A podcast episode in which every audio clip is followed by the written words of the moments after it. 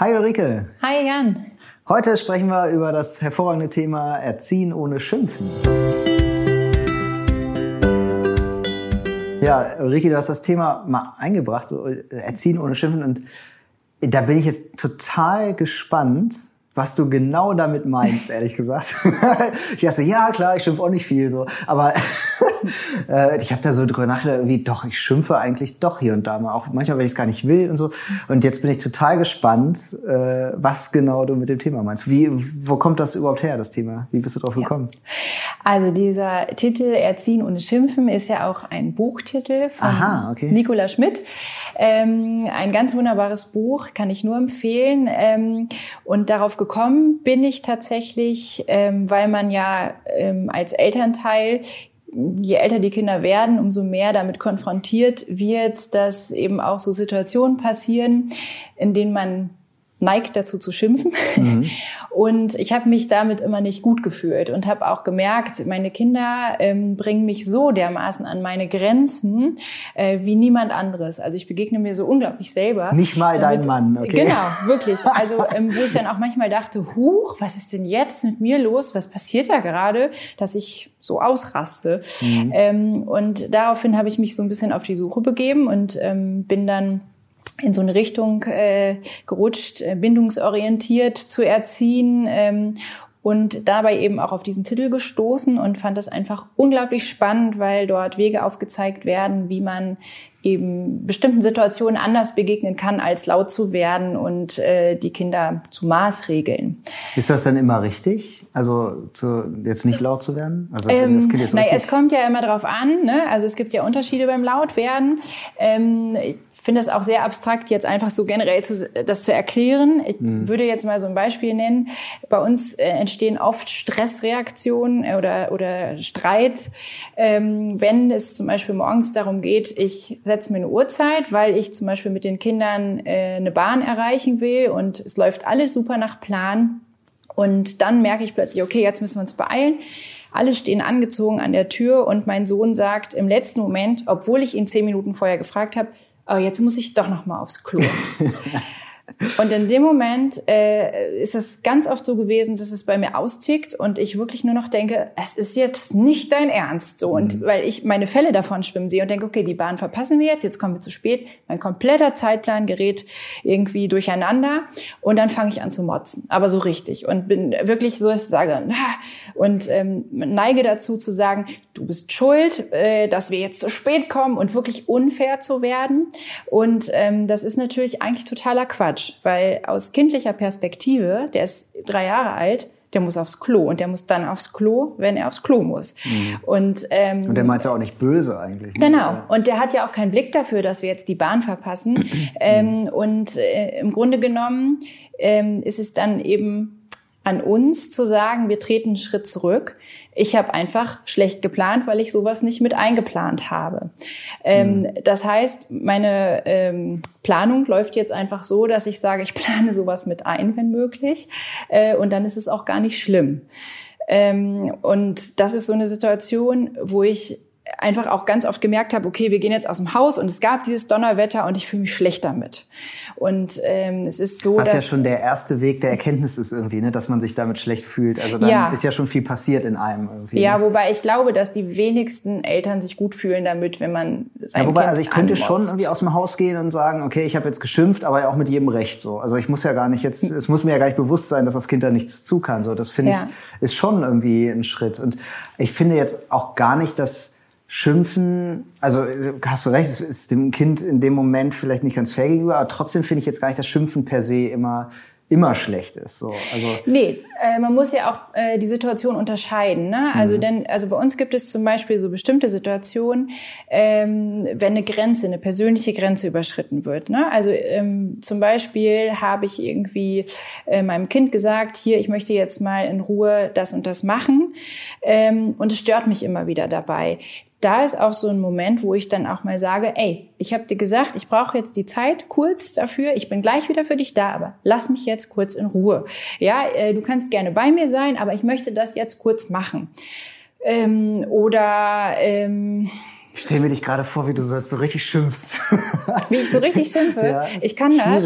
Das ist auch was, äh, was ich einfach ganz wichtig finde. Ähm, dieser Ansatz, den wir da verfolgen, ist unglaublich gut, aber in 50 Prozent der Situationen passiert es mir trotzdem noch, dass ich ja. in dieses andere reinrutsche. Und das ist auch was, was man sich, glaube ich, verzeihen muss, weil es eben nur so ein Ansatz ist, der ist wunderbar ähm, und trotzdem passiert es mir. Aber wenn es mir eben in jeder zweiten Situation gelingt, anders damit umzugehen, merke ich erstens, es tut mir gut und es tut meinem Kind gut. Mhm. Ähm, und ähm, also noch eine andere klassische Situation, wo ich früher auch oft dachte, meine Güte, ähm, ist das Thema Fernsehen. Ich weiß nicht, ob ihr ihr das auch kennt, aber ich glaube, es kennen viele. Ähm, ich bespreche mit meinem Sohn, okay, du darfst jetzt irgendwie zehn Minuten eine Folge von irgendwas gucken, danach geht der Fernseher aus.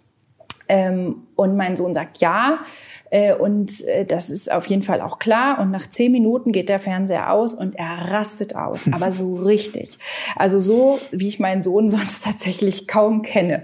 Mit mich, mit Dingen beschmeißen, mit ähm, Türen knallen, mit Schreien.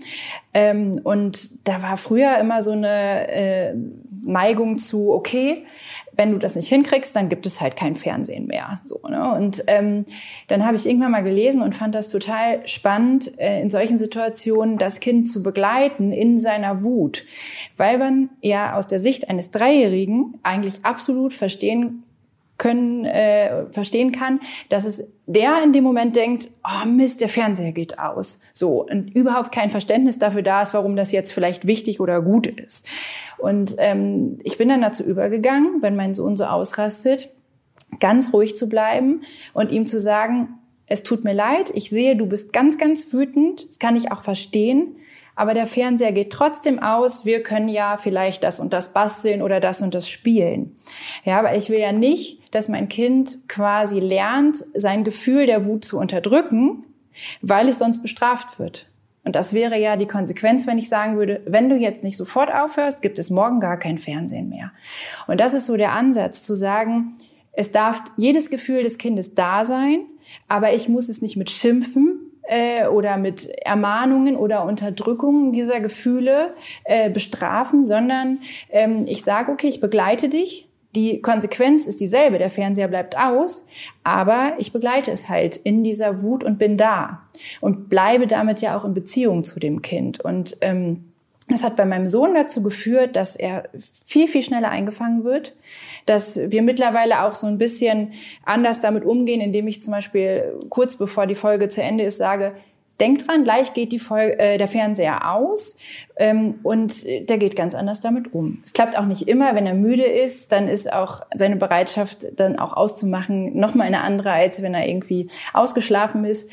Ähm, aber es ist einfach ein viel schönerer Umgang, weil es viel weniger knallt.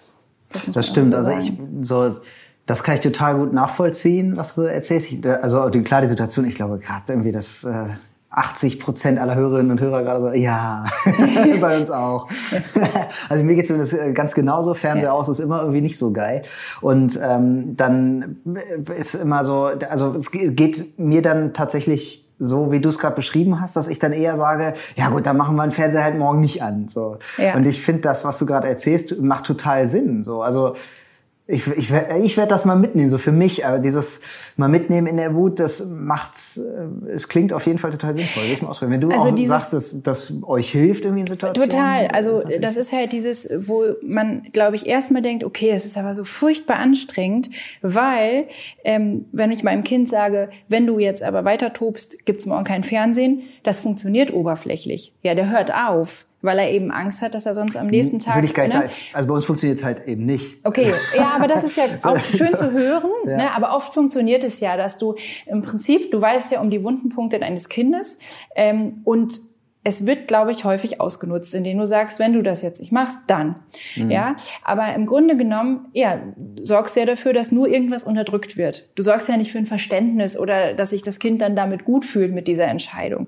Und das andere ist eben, eine Alternative anzubieten und eben Gefühle auszuhalten. Aber das ist am Anfang auch anstrengend, ne? weil mhm. ich natürlich ähm, auch immer den Impuls habe, das erstmal zu unterdrücken, ne? zu sagen, ich will dieses Gefühl nicht, das ist unangenehm, weil wir ja selber auch ganz oft gelernt haben, Wut, Traurigkeit sind negative Gefühle, ganz oft und sind irgendwie auch belastet, aber die dürfen da sein. Also ich meine, ich weine zum Beispiel auch von meinem Sohn. Ne? Also das ist mir auch manchmal ein bisschen unangenehm, weil ich denke, was nimmt er daraus mit?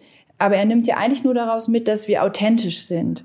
Und ähm, authentisch muss man natürlich auch sein, wenn man mit seinen Kindern in solchen Situationen umgeht. Und ähm, es gibt auch Situationen, wo ich auch schimpfe ähm, und sage, so nicht. Aber eben dann, wenn bei mir eine persönliche Grenze überschritten ist.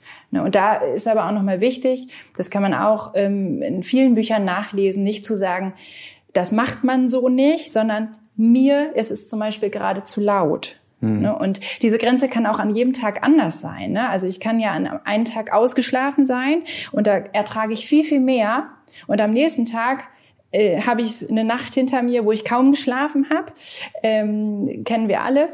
Und dann ist diese Grenze einfach viel, viel eher. Und ähm, wichtig ist eben, dass ich meinem Sohn ganz klar sage, ich kann es gerade nicht. Ja, also nicht Mann macht es nicht, sondern ich kann es gerade nicht. Mhm. Bitte hör auf. Ich habe das so, also ich finde dieses Prinzip wenig zu schimpfen und eher mit dem, also ich habe immer so für mich das Prinzip so mit dem Kind irgendwie auf möglichst auf Augenhöhe zu kommunizieren, so ja. wie ich das auch immer war. Und äh, es gibt bei mir aber Tage, wo ich einfach, äh, weiß ich, ich bin müde, ich komme gestresst von mhm. der Arbeit, alle wollen von mir was, so schlechte Nachrichten im Büro, schlechte Nachrichten zu Hause und dann bin ich irgendwie völlig durch. Und ich glaube, das geht auch jedem so. Und ich, für mich jetzt so als Message an alle jungen Eltern da draußen ähm, oder an alle frischen Eltern vielmehr, so, das ist vollkommen okay, auch ja. mal ja. komplett auszurasten. Also natürlich in, in äh, Grenzen so, aber äh, ich glaube, das ist vollkommen in Ordnung, weil es einfach allen so geht. Es ja. kann keiner erzählen, dass ihn sein Kind nicht schon mal irgendwann an die Grenzen der, des, der nervlichen Belastbarkeit gebracht hat. So, das ist okay. Und ich finde, was dann halt wichtig ist, ist ganz viel von dem, was du ja sagst, entspringt ja der Idee, äh, ich will eigentlich gar nicht so viel schimpfen oder ich, mir ist bewusst, dass das nicht immer fair ist oder dass das nicht immer richtig ist. Ich glaube, das ist schon ein ganz großer Schritt. Und was äh, ich ähm, dann häufig mache, ist, wenn ich irgendwie einen schlechten Tag habe und jetzt ist es, kommt mal die Situation, dass ich einfach ausraste und äh, dann ist ja auch hinterher, das Kind ist dann in einem anderen Raum, weiß ich nicht. Und dann denke ich so, ach shit, ey, genau das willst mhm. du eigentlich nicht. Mhm. Und dann lasse ich die Situation einmal zur Ruhe kommen und gehe dann zum Kind hin und sage, du, pass auf, das war jetzt irgendwie ja. blöd. Ich habe jetzt falsch reagiert, das ist nicht richtig so und ich erkläre jetzt auch warum. Ich hatte heute echt einen schlechten Tag und ja. dann ist es manchmal so, wenn dann alles auf mich einprasselt und ich gerade nach Hause, ich habe noch nicht mal meine Jacke aus und dann wollt ihr schon Sachen von mir und so, dann äh, bin ich einfach gestresst so und das ist mir jetzt gerade so gegangen, das war nicht richtig so und deswegen kläre ich das jetzt nochmal auf und das hat oft zur Folge, dass wirklich meine Tochter mich anguckt und sagt, das ist schon okay, das habe ich auch manchmal. Ja, oder das ist schön, oder? Ja, also, das ist total geil. Und du denkst dann so, ach, wie geil ist das denn? Jetzt geht's mir viel besser. Oder ja.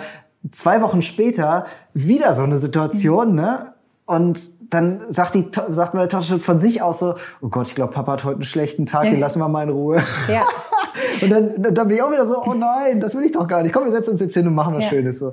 Das ist wirklich, wenn man das betreibt, die Aufklärung, wie du halt sagst, Authentizität, ne? das ja. heißt ja auch ehrlich ja. sein und den Fehler auch zu kommunizieren. Es, es wäre ja auch schrecklich, wenn wir unseren Kindern vorleben würden, dass wir immer perfekt sind. Ja, also genau. ich meine, sie dürfen uns ja auch erleben, wie wir an unsere äh, Grenzen stoßen.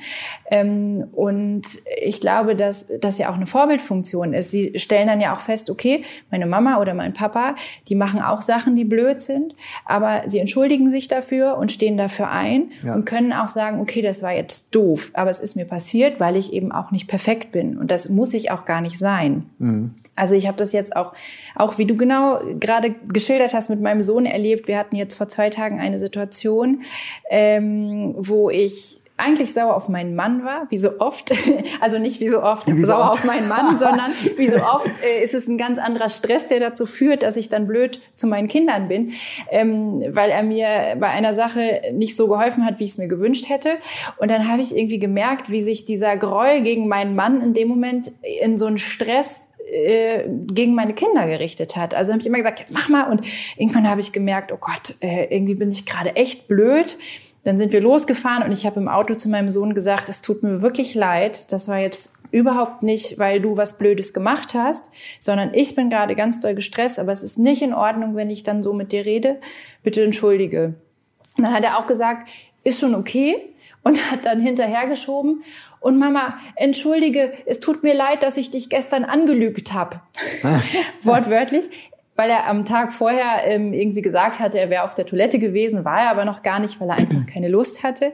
Und das fand ich aber so spannend, weil ich dachte, wie witzig, ich entschuldige mich gerade für etwas und in dem Moment ähm, will er irgendwie auch und das erlebe ich ganz oft bei ihm und mhm. das finde ich für einen Dreijährigen schon echt erstaunlich und ähm, auch so eine Empathie, dass er auch merkt ähm, und auch zu mir sagt, ist nicht so schlimm, Mama. Wenn ich sage, oh, es tut mir leid und ähm, das finde ich auch so schön dabei zu sehen, wie sich das entwickelt und ich glaube, dass das durch einen solchen Umgang einfach gefördert wird. Ja, und man und ist ja auch, das finde ich, muss man sich so ein bisschen vor Augen halten, man ist ja als Eltern in der äh, mächtigeren Position, sage ich jetzt mal. Also man ist ja machtvoller als das Kind, weil das ja. Kind halt nun mal auf die Erwachsenen angewiesen ist. Mhm. Und das ähm, das muss man sich halt immer vor Augen führen, dass man halt diese Verantwortung gegenüber dem Kind hat und das ja. man, man ist selber, also die Eltern sind die einzigen, die sich diese Situation immer wieder neu überdenken können, die das nochmal Revue passieren lassen können und überlegen können, ob das fair ist oder nicht. Das Kind kann das halt nicht und das naja, ist halt. Und, und der Punkt ist ja auch so ein Kind, man kann ja pauschal sagen, macht nichts absichtlich falsch. Es lernt ja ganz ja. viele Dinge erstmal neu. Ja. Und wir als Eltern leben ihm gewissermaßen vor, wie es soziale Regeln erlernt. Und wenn ich dann immer Perfektion von ihm erwarte und schimpfe, weil es ein Glas umschmeißt, weil es ähm, irgendwie wie gesagt, beim Ausmachen des Fernsehers Mods, es gibt ganz viele Situationen, ähm, dann sorge ich ja ein Stück weit dafür oder habe einen Umgang mit diesem Kind, dass ich erwarte, dass es Sachen kann, die es noch gar nicht können muss. Mhm. So und ähm, ich finde auch dieser Schritt, dann mal zurückzugehen und zu sagen, wie ich jetzt mit meinem Kind schimpfe, würde ich eigentlich auch mit meinem Partner so schimpfen, wenn der das machen würde, von oh, dem ich viel ja. eher erwarten kann. Aber ganz oft denke ich, Nee, würde ich ja, nicht. Nee. Ne? Aber das ist halt dieses ähm, Rausgehen aus der Situation und auch zu merken, ganz oft hat es was mit meiner eigenen inneren Anspannung zu tun, dass ich so reagiere. Ne? Und ähm, sich das bewusst zu machen, ist eben auch ganz, ganz wichtig. Und es gibt ja auch noch, also wirklich auch so zwei Arten von Schimpfen. Ne? Mit ähm, Schimpfen kann ja auch gemeint sein, dass ich mein Kind ein Stück weit auch vorführe, es auch ein bisschen demütige äh, und äh, beschimpfe. Das sollte nicht passieren, aber ich darf natürlich ganz klar sagen, so nicht. Und wenn es mir doch passiert, dann kann ich das äh, wunderbar hinterher nochmal aufklären irgendwie genau. so. Und das ist auch kein Beinbruch oder so. Ja. Also, auch, auch das.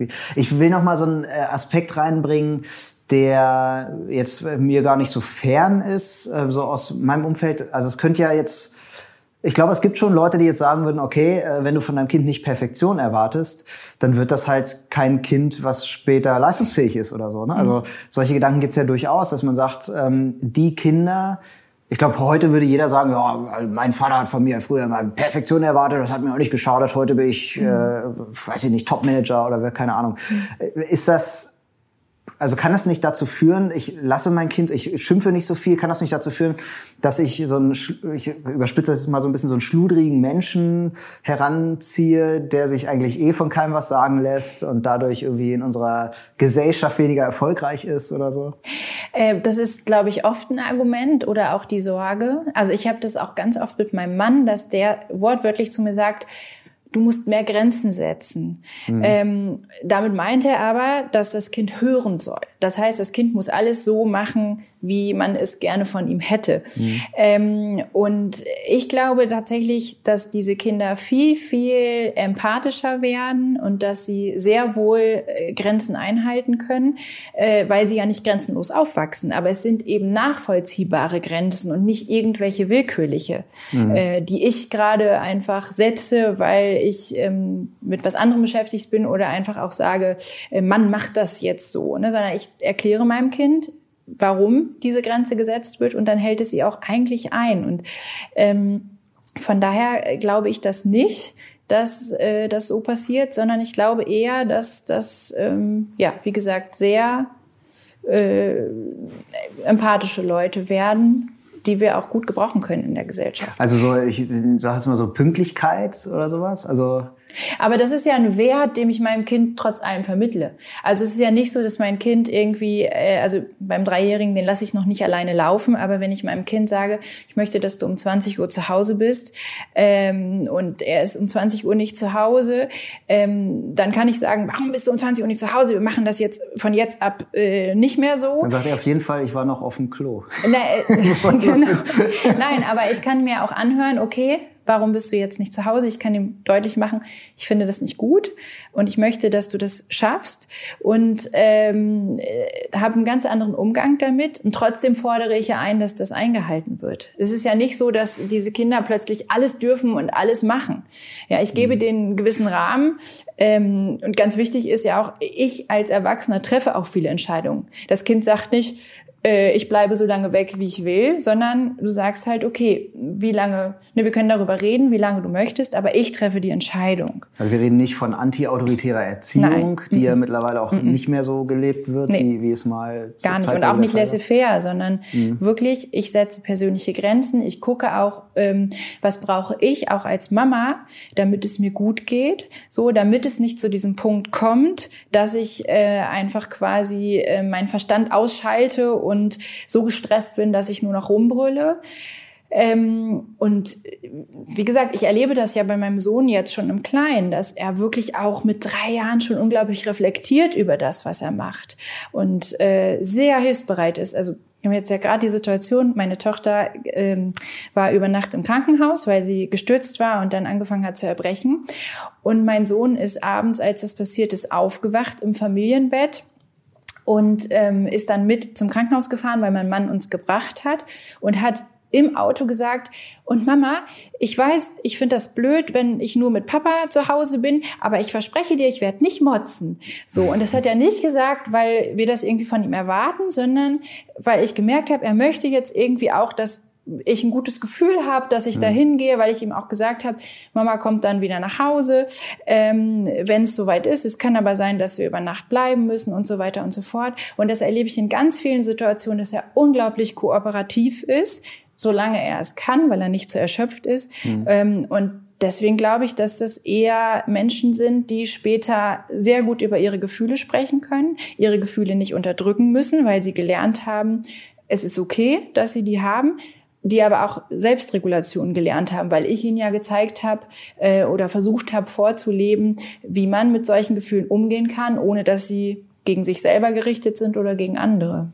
Und sag mal, was mich jetzt nochmal interessiert, ist äh, dieses Thema. Wir haben ja auch äh, kleine Kinder, also sogar im mhm. gleichen Alter. Und die sind jetzt ja beide so äh, mit etwas über einem Jahr in diesem Alter, wo die alle Schubladen aufmachen, alle Knöpfe drücken, in der Küche ja. den Herd ausprobieren und so weiter. Ja. Kochtöpfe durch die Gegend schleppen ohne mhm. Ende. Und ähm, da gibt es ja auch irgendwo einen Grenzwert für uns, wo wir sagen, okay, da darfst du jetzt nicht ran. Und mhm. ich finde es total schwierig, jetzt einzu... Also so geht's mir jetzt gerade wirklich aktuell auch zu Hause, dass ich jetzt nicht weiß, A, ab wann ist Erziehung überhaupt möglich? Also ab wann versteht mhm. das Kind Nein? Das ist im Moment noch nicht der Fall. Also ich sage deutlich, nein, das darfst du nicht. Mhm. Das Kind grinst mich an ja. und ja. schlendert davon. ja. Und äh, da, da finde ich schwer zu greifen, ab wann versteht es das Kind überhaupt. Und auch da habe ich den Impuls, deutlicher zu werden, also das Nein irgendwie mehr ins Schimpfen reinzubringen, damit es besser verstanden wird. Mhm. Ich kann ja. jetzt aber nicht sagen, dass das irgendwie was hilft oder so. Und das Witzige ist, er ist mein drittes Kind, ne? Und ich ja, weiß es immer ja, noch nicht. Also ich weiß tatsächlich auch gerade nicht genau, wann dieser Punkt ist, wann sie es wirklich verstehen. Äh, unser Weg ist da tatsächlich eine Ja-Umgebung zu schaffen. Also das Haus möglichst so zu gestalten, dass das Kind Viel sich darf, frei so. bewegen kann, mhm. ohne dass es einer Gefahr ausgesetzt ist. Also das ist ja auch nochmal das, was bei diesem Erziehen ohne Schimpfen äh, so Thema ist. Ähm, äh, ich kann mein Kind auch so lange relativ frei laufen lassen, bis es sich selbst in eine Gefahr begibt oder äh, andere in Gefahr bringt. Ähm, also ich würde mein Kind jetzt zum Beispiel nicht laufen lassen, wenn es über eine Straße läuft, weil mhm. ich nicht einschreiten will. Ähm, und das ist eben bei diesen kleinen Kindern auch so. Also natürlich ähm, nervt es manchmal, weil wir ungefähr 100 Mal am Tag unser Spargelsieb vom Spargeltopf wieder einräumen müssen. Aber wir haben alle äh, Sachen, die gefährlich sind, in Höhen äh, gepackt, die sie eh nicht, noch nicht erreicht. Ähm, und alles andere darf sie ausräumen. Das bedeutet für uns sehr viel Arbeit. Ähm, aber, also, und man findet dann auch manchmal irgendwie Toni-Figuren in der ähm, Kochtopfschublade wieder. Ähm, aber das hilft halt unglaublich, weil dieses dauernde Nein sagen ist für uns als Eltern unangenehm und fürs Kind auch, weil es soll ja eigentlich lernen, dass es sich frei entfalten kann und ausprobieren kann. Ähm, und genau, das ist so unser Weg zu sagen, also okay, wir reicht ja auch wirklich so einmal kurz äh, aus dem Fenster gucken mhm. und wieder zurück und die Klopapierrolle ist komplett abgewickelt. So. Ja. Solche Dinge. Ne? Äh, es gibt ja so Sachen, die kannst du auch gar nicht so richtig wegräumen, ne? weil die äh, Geschwisterkinder, die sollen ja auch noch drankommen. So. Ja, und da muss man ja auch sich wieder fragen, ja, zu Corona-Zeiten ist das natürlich noch mal eine andere Sache mit Klopapier. Aber generell, was ist daran schlimm? So, Klar, es ist nervig, ja. es ist ein Ressourcenverbrauch, der nicht sein muss, aber im Endeffekt probiert sie aus, weil es unglaublich spannend ist zu ziehen und es passiert was und es wird immer länger und ich kann das auch noch zerpflücken. Und das ist ja was, wo ich denke, sie macht da auch eine Erfahrung, die schön ist. Und mhm. ähm, na klar ist es, also meine Tochter darf jetzt auch nicht äh, tagelang und stundenlang das machen, aber ähm, im Grunde genommen ist es sowas, wo ich sagen würde, ja, ich räume dann halt die Toilettenpapierrolle hoch. Also sie ist mhm. dann halt nicht mehr auf dem Ständer, sondern es steht oben, wo sie nicht drankommt. Und ähm, das machen wir mit vielen Dingen Trotzdem findet sie auch immer noch was, äh, wo ich denke, ach ja. Ähm, aber generell erleichtert es einfach auch das Elternleben, weil ich nicht jede Sekunde gucken muss, was macht sie denn gerade, äh, weil ich ja weiß, okay, die Wohnung ist eigentlich relativ sicher und ich kann sie erstmal laufen lassen. Ich finde das super, dass du das Thema eingebracht hast, weil ich jetzt selber, glaube ich, so ja, so noch nicht greifbar hatte irgendwie. Ansonsten, ähm, ja, wenn euch diese Folge gefallen hat und ihr es noch nicht getan habt, dann äh, abonniert unser, unseren Kanal hier und ähm, ja, abonniert uns auch, äh, die Babywelt, auf äh, Instagram und äh, schreibt uns gerne an, wenn ihr Fragen habt oder uns äh, noch Hinweise. Wenn ihr auch Folgenideen habt, äh, schreibt uns alles, äh, was ihr habt. Und ja, ich freue mich auf die nächste Folge. Ja, ich auch.